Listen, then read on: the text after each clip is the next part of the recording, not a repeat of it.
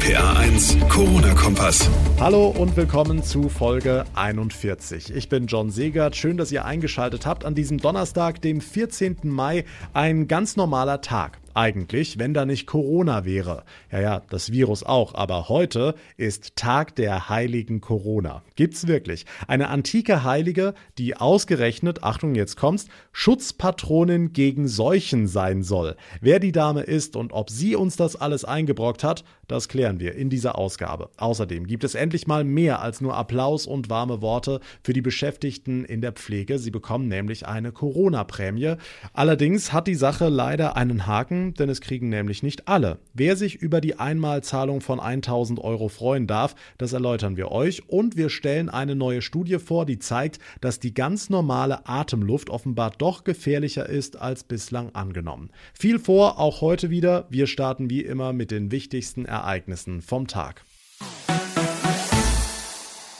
Auf der ganzen Welt haben die Menschen für sie auf ihren Balkonen applaudiert. Der Street Art Künstler Banksy hat ihnen ein millionenschweres Gemälde geschenkt. Sie sind einfach die Helden unserer Zeit, die vielen, vielen Mitarbeiterinnen und Mitarbeiter in den Pflegeberufen. Seit Wochen stehen sie im Fokus der Corona-Krise, weil sie bis über die Belastungsgrenze hinaus arbeiten und jetzt endlich mal, muss man schon sagen, gibt's mehr als nur Applaus und ein paar warme Worte. Das Bundeskabinett hat heute die sogenannte Corona-Prämie final beschlossen. Das heißt, Beschäftigte in der Altenpflege kriegen in diesem Jahr einmalig 1000 Euro. Die sind steuerfrei und können von den Bundesländern oder den Arbeitgebern auch noch auf bis zu 1500 Euro aufgestockt werden. Auch Azubis, Freiwilligendienstleistende oder FSJler in der Altenpflege sollen eine Prämie bekommen. Wie hoch die ausfällt, ist allerdings noch offen. Allerdings gibt es auch Kritik an dieser Maßnahme. Die Linke bemängelt zum Beispiel, zu Recht wie ich finde, dass diese Prämie nur an Beschäftigte in der Altenpflege gezahlt werden soll. Und die AfD warf der Großen Koalition vor, mit ihrer aktuellen Krisenpolitik Angst, Hysterie und Depression zu erzeugen. Bundesgesundheitsminister Spahn verteidigte die Maßnahmen heute im Bundestag. Ein Virus wie dieses bekämpft man doch nicht, indem man es leugnet. Was ist denn da die Logik? Wenn wir nicht testen, dann gibt es auch keine Viren. Wie soll denn das funktionieren? Und wie man hört, hat er dafür viel Zuspruch bekommen. Tja, das Virus leugnen, das ist ein gutes Stichwort. Das machen ja derzeit auch unzählige Verschwörungstheoretiker. Täglich werden das immer mehr, täglich kommen immer mehr Promis dazu. Und inzwischen ist das Thema so präsent, dass sich jetzt auch unser Bundespräsident Frank-Walter Steinmeier dazu geäußert hat. Er ruft zu Vernunft in der ganzen politischen Debatte auf. Es müsse zwar den kritischen Austausch geben, sagt er, allerdings dürften dabei Tatsachen und Fakten nicht ignoriert werden. Das Berliner Bündnis gegen Rechts hat hat deshalb jetzt auch zum Protest gegen weitere Corona-Demos am kommenden Samstag aufgerufen. Am vergangenen Wochenende, wir erinnern uns, hatten ja in mehreren deutschen Städten tausende Menschen gegen die geltenden Corona-Maßnahmen der Regierung protestiert. Allerdings seien bei diesen Veranstaltungen eindeutig rechte Gruppierungen, rechte Parteien und rechte Organisationen vertreten gewesen, so das Bündnis. Davon müssten sich die Veranstalter konsequent distanzieren, heißt es. Morgen findet im Netz übrigens ein Aktionstag gegen Verschwörungsmythen statt.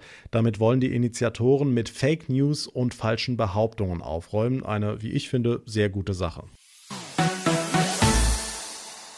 Unser Rezept gegen Corona, wir bleiben zu Hause. Was haben wir da nicht alles gehört an tollen Ideen? Mehr Zeit für die Kinder, mehr lesen, alte Filme gucken, den Garten auf Vordermann bringen und naja, ein bisschen Homeoffice nebenher. Klar, es ging nicht anders, klar war aber auch, eines Tages werden wir die Rechnung dafür bekommen. Heute kam die für den Bundesfinanzminister. Geschätzt 80 Milliarden Euro weniger Steuereinnahmen als letztes Jahr. 80 Milliarden, wo der Staat doch eigentlich mehr Geld bräuchte. RPA1-Reporter Olaf Volzbach, was bedeutet das konkret für Rheinland-Pfalz? Also das bedeutet geschätzt 2 Milliarden Euro weniger für Rheinland-Pfalz in diesem und Stand heute 900 Millionen weniger im nächsten Jahr. Folge der schwersten Rezession in der Bundesrepublik überhaupt heißt für den Haushalt Tschüss, schwarze Null. Ja, da sind wir aber auch nicht in einer besonderen Situation in Rheinland-Pfalz. Das, was Sie jetzt an Steuermindereinnahmen haben, können Sie nicht anders decken als durch zusätzliche Kreditaufnahme. Es sei denn, Sie würden so schwerwiegende Einschnitte vornehmen, dass sie gerade in einer solchen Situation auch nicht vertretbar wären. Die rheinland-pfälzische Finanzministerin Doris Ahnen vorhin. Sparen ist nicht angesagt im Moment. Der Staat muss jetzt Geld ausgeben für die Wirtschaft, für die Kommunen. Okay, wie schlimm trifft es die? Also die wären in den nächsten beiden Jahren zusammengenommen auch mit fast 900 Millionen Euro weniger dabei. Den Großteil will das Land aber ausbügeln mit mehreren Finanzspritzen. Nochmal die Ministerin. Wir sind, wie man so schön sagt, optimistisch, dass der Bund vielleicht auch noch einen Beitrag dazu leistet. Und dann glaube ich, hätten die Kommunen in Rheinland-Pfalz eine ganz gute Situation. Ich will da jetzt nicht sagen, das ist das rundrum sorglos Paket. Aber es ist ein gutes Paket. Soll nach der Sommerpause fix gemacht werden, dann kommt das alles in den Landtag. Corona wird also teuer, auch für Rheinland-Pfalz. Fast drei Milliarden Euro weniger Steuern als gedacht in diesem und im nächsten Jahr. Und das ist wahrscheinlich noch nicht mal die ganze Rechnung. Eine Diskussion, die immer wieder aufs Neue entfacht. Wie kann man sich genau anstecken mit dem Coronavirus? Es gibt jetzt eine neue interessante Studie, die zeigt, dass die ganz normale Atemluft offenbar doch viel gefährlicher ist, als das bislang angenommen wurde. RPA1-Reporter Marius Fraune heißt, schon beim normalen Sprechen kann ich mich anstecken, ne? Genau, das hat eine Studie aus den USA jetzt herausgefunden und diese Studie bestätigt genau das, was der deutsche Virologe Christian Drosten schon lange vermutet. Am Anfang, vor zwei, drei Monaten, sind die Wissenschaftler ja davon ausgegangen, dass sich das Virus vor allem über große Tröpfchen verbreitet, also jemand hustet oder niest in der unmittelbaren Umgebung. Jetzt deuten immer mehr Studien darauf hin, dass eben schon beim normalen Sprechen eine große Ansteckungsgefahr besteht, denn diese Tröpfchen in der Atemluft sind so klein, dass sie sie viel länger in der Luft schweben und zwar rund 10 Minuten lang. Wenn man sich also längere Zeit, so 10, 15 Minuten mit einem Infizierten in einem kleineren Raum auffällt, dann ist das Risiko hoch, sich anzustecken, auch wenn niemand niest oder hustet. Okay, was heißt das für unseren Alltag? Naja, die Mediziner haben ja vor ein paar Wochen immer geraten, Hände waschen, Hände waschen, Hände waschen. Das ist zwar wichtig, ja, aber nach Ansicht von Virologen wurde das ein bisschen überschätzt, denn nur wenige Menschen haben sich bisher über so eine Schmierinfektion mit Corona angesteckt. Der viel wichtigere Tipp für unseren Alltag ist also lüften, lüften, lüften. Das gilt vor allem für Büroräume, für Schulen, auch für Gaststätten. Fenster auf, vielleicht sogar einen Ventilator ins Fenster stellen, dadurch sinkt die Konzentration des Virus in der Luft deutlich und dadurch sinkt die Ansteckungsgefahr. Zweiter Tipp, Maske tragen, auch im Büro oder aber Mund zu. Wenig sprechen kann ja bei manchen Kollegen auch mal ganz angenehm sein. Und ich wette, jeder von euch hat jetzt diesen einen Kollegen, diese eine Kollegin im Kopf. Danke für die Infos, Marius Fraune. Essen gehen in Corona-Zeiten. Das geht seit gestern ja wieder und viele haben sich über diese Ankündigung gefreut, weil es einfach ein weiteres Stückchen zurück zur Normalität ist. Aber wenn man mal ehrlich ist, ganz viel von der früheren Gemütlichkeit fehlt. Es gibt Desinfektionsmittel statt freundlichem Handschlag zur Begrüßung, Masken anstelle des freundlichen Lächelns und es heißt Abstand halten statt geselliges Zusammenrücken am Tisch. Der große Ansturm auf die Gaststätten und Kneipen im Land ist jedenfalls ausgeblieben. RPA1-Reporter Reporterin Maike Korn. Was ist denn das größte Problem?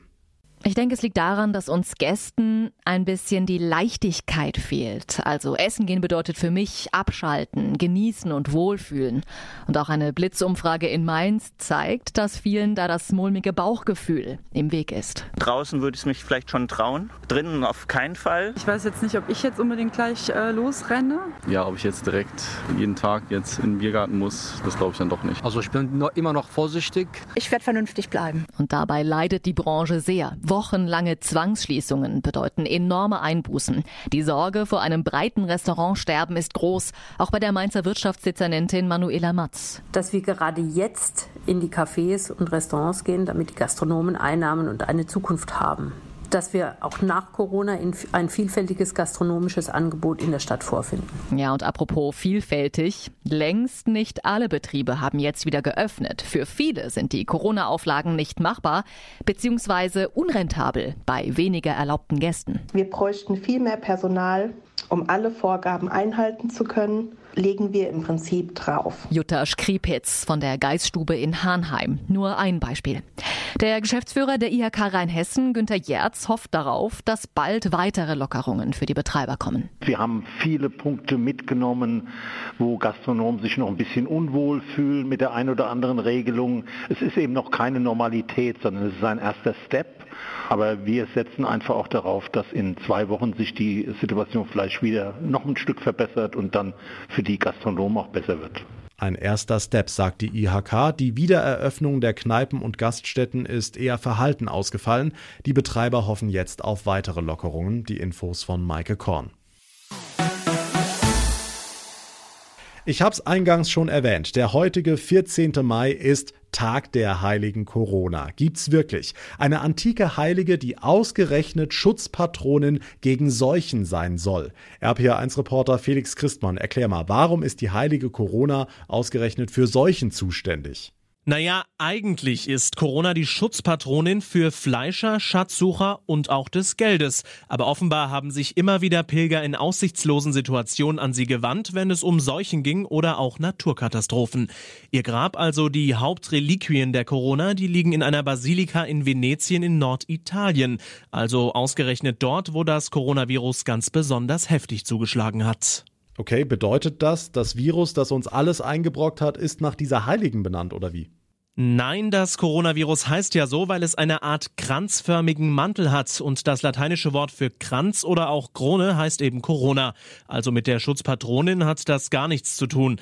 Warum die Frau so heißt, bleibt ein Rätsel. Laut Legende wurde sie damals als Christin verfolgt und auf brutale Weise getötet. Äh, nähere Details, die erspare ich uns jetzt mal. Hm, also ich muss zugeben, ich höre heute zum ersten Mal von der heiligen Corona.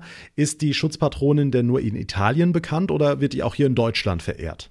Ja, in Aachen zum Beispiel. Im dortigen Münster liegen auch einige Reliquien der Corona und auch in Bayern und Österreich ist sie ziemlich bekannt. Wie viele Gläubige sich jetzt allerdings in Krisenzeiten, in Pandemiezeiten an sie wenden, das weiß ich leider nicht.